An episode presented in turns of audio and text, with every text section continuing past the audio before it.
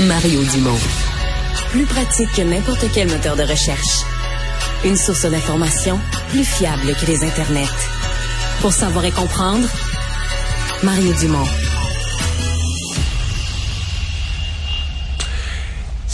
Une euh, question qu'on est en droit de se poser. Est-ce que les événements, parce que bon, euh, chaque fois qu'il y a eu du brasse camarade au Moyen-Orient, euh, chaque fois qu'il y a eu le sentiment d'être victime du côté des, des Palestiniens ou des pays arabes, ça a pu être moteur de relance du, du terrorisme islamique, islamiste, pardon. Et c'était, c'est plus tranquille ces dernières années. Il y a eu de très mauvaises années, mais on a eu beaucoup moins dans les grandes villes de l'Occident, moins de, de gestes de terroristes islamistes ces dernières années. Alors, est-ce que les événements euh, présents pourraient être euh, une euh, amener un risque de cette relance? Louis Audet-Gosselin, directeur scientifique et stratégique du Centre de prévention de la radicalisation maintenant à la violence, est avec nous. Bonjour. Bonjour, M. Dumont. D'abord, on c'est toujours euh, difficile de faire des prévisions. Le terrorisme est un geste euh, isolé. Euh, souvent, la radicalisation d'une seule personne, une espèce de loup solitaire qui pose un geste. Est-ce que des événements, une guerre comme celle-là, puis si Israël devait taper fort en, réplique sur le Hamas, sur les Palestiniens, est-ce que ça vous fait craindre une, remontée du terrorisme islamiste? Ben, ça, vous l'avez dit, c'est difficile de prédire l'avenir, donc c'est toujours euh, la spéculation. C'est sûr que le conflit israélo-palestinien est un moteur de, mobilisation, disons, pour divers euh, groupes ou euh, influenceurs non extrémistes. Donc, ça a été pour le mouvement djihadiste un, un des, une des accroches, disons, pour, euh, pour mobiliser des, des, des gens qui seraient vraiment en colère contre, euh, contre Israël, euh, contre l'Occident qui semble le, le, soutenir. Donc, il y a, il y a vraiment ce, cet enjeu-là qui est présent, qu'il faut garder en tête. Historiquement, ça n'a pas été l'enjeu majeur qui a poussé de la radicalisation, entre, entre, autres ici. Là. Donc, c'est plutôt le sentiment de marginalisation au niveau local, le sentiment d'être exclu par les débats politiques ou de pas pouvoir vivre sa religion euh, euh convenablement, euh, qui, qui, a poussé vers la radicalisation, mais ça, ça peut être un des facteurs de recrutement, des facteurs de mobilisation. Ces appels au ces appels au djihad, la, guerre sainte que font parfois les, les, leaders de ces mouvements un peu fanatiques religieux, ça, ça peut être entendu ça par des gens qui sont déjà dans ces dans ces mouvances là par des gens qui sont déjà dans les, les mouvances, effectivement, ça peut euh, ça, peut avoir un, un certain euh, toucher certaines cordes ou euh, vraiment être un, déclencheur. Euh, par contre, il faut vraiment euh, faire la, disons, prendre garde là, avec euh, les comparaisons avec le, Hamas ou les, les, mouvements djihadistes. Donc, le Hamas qui utilise des tactiques terroristes, qui est un groupe considéré comme étant terroriste par la plupart des, des, des acteurs internationaux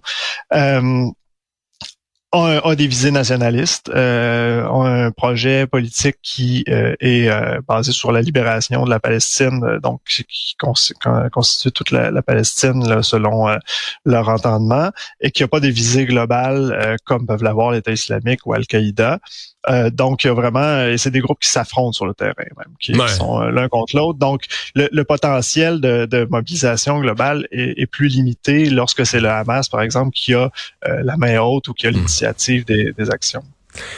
La question que je me pose euh, toujours, c'est euh, avec les, les, réseaux sociaux, là dans, dans quelques semaines des images avec les, les, genres de bombardements qu'on a présentement sur la bande de Gaza. Ça fait juste commencer là, par l'aviation israélienne. Puis là, si l'armée de terre euh, débarque, si les troupes israéliennes rentrent pour aller euh, nettoyer, ça, ça, ça, sera pas joli là, les images que ça peut générer.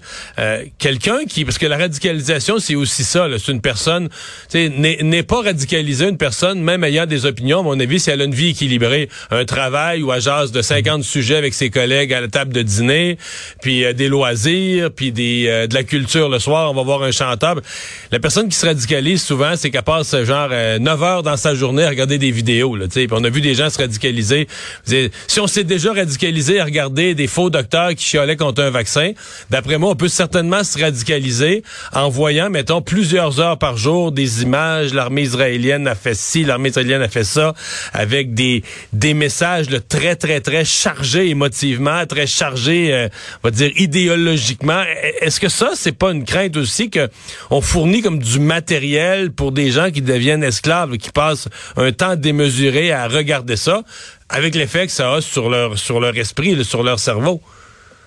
Absolument, surtout si on ajoute l'aspect des informations. Là. Donc, il y a, on voit déjà circuler des fausses images ou euh, des images d'autres conflits qui sont euh, attribuées à ce conflit-là.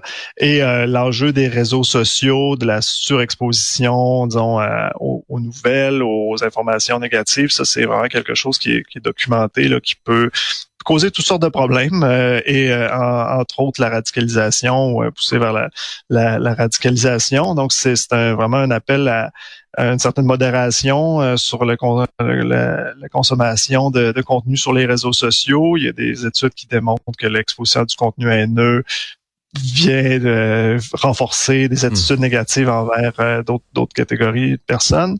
Euh, donc, c'est clairement des, des, des, enjeux qui, qui, sont réels et qui, auxquels il faut faire, faire hmm. face et prêter attention. Qu'est-ce que vous dites ou comment vous, pensez qu'une société comme la nôtre, parce que techniquement, euh, ça nous concerne, ça nous concerne pas, dans le sens que, je veux dire, au Québec, au Canada, euh, il y a des gens euh, qui peuvent être d'origine palestinienne, il y a des gens de, la communauté juive, il y a des gens des différentes autres communautés arabes. Puis en théorie, là, on dit, garde, t'es au Canada, t'es au Canada, tu vis ici, puis, je veux dire, on veut pas qu'ils commencent à se taper sa gueule dans les rues de Toronto ou de Montréal. dire, en d'autres termes, cette guerre-là qui se passe ailleurs ne doit pas se prolonger dans une haine qui viennent, euh, qui, qui, se transportent chez nous. Comment on, prévient la radicalisation? Comment on détecte la radicalisation ou les dangers de radicalisation euh, dans une société comme la nôtre, quoi, globalement paisible?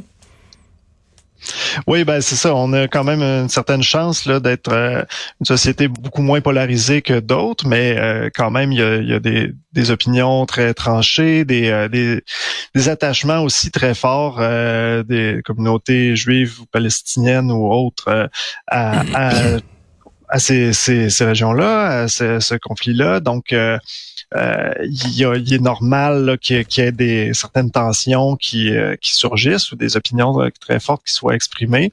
Notre inquiétude dans l'immédiat, c'est les actes haineux, les crimes haineux qui peuvent être commis contre des membres de la communauté juive ou la communauté palestinienne ou des gens qui s'affichent en faveur de l'un ou l'autre des, des côtés du conflit.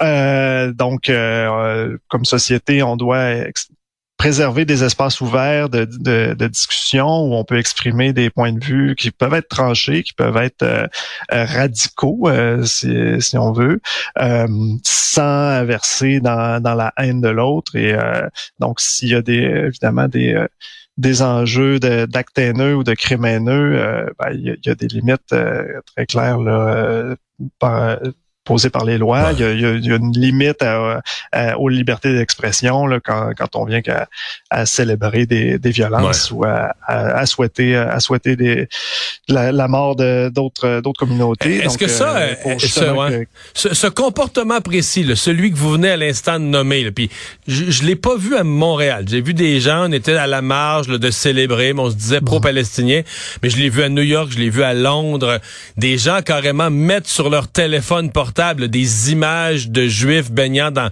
dans leur sang, là, dans un bain de sang, et, et en riant, puis comme en exposant, en disant voici comment c'est bon.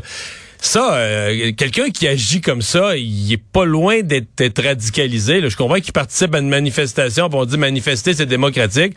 Mais quand tu manifestes ta joie ouvertement, ta joie de la, de la barbarie humaine euh, contre des enfants, contre des cibles qui sont pas militaires, euh, t'es proche d'être radicalisé, non?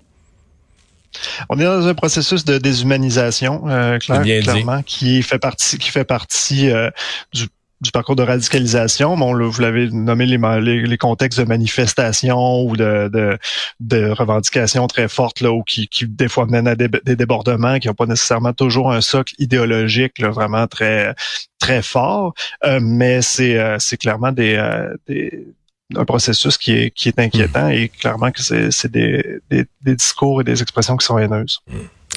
Louis Audet Gosselin, directeur scientifique et stratégique du Centre de prévention de la radicalisation. Merci. Au revoir. Merci à vous.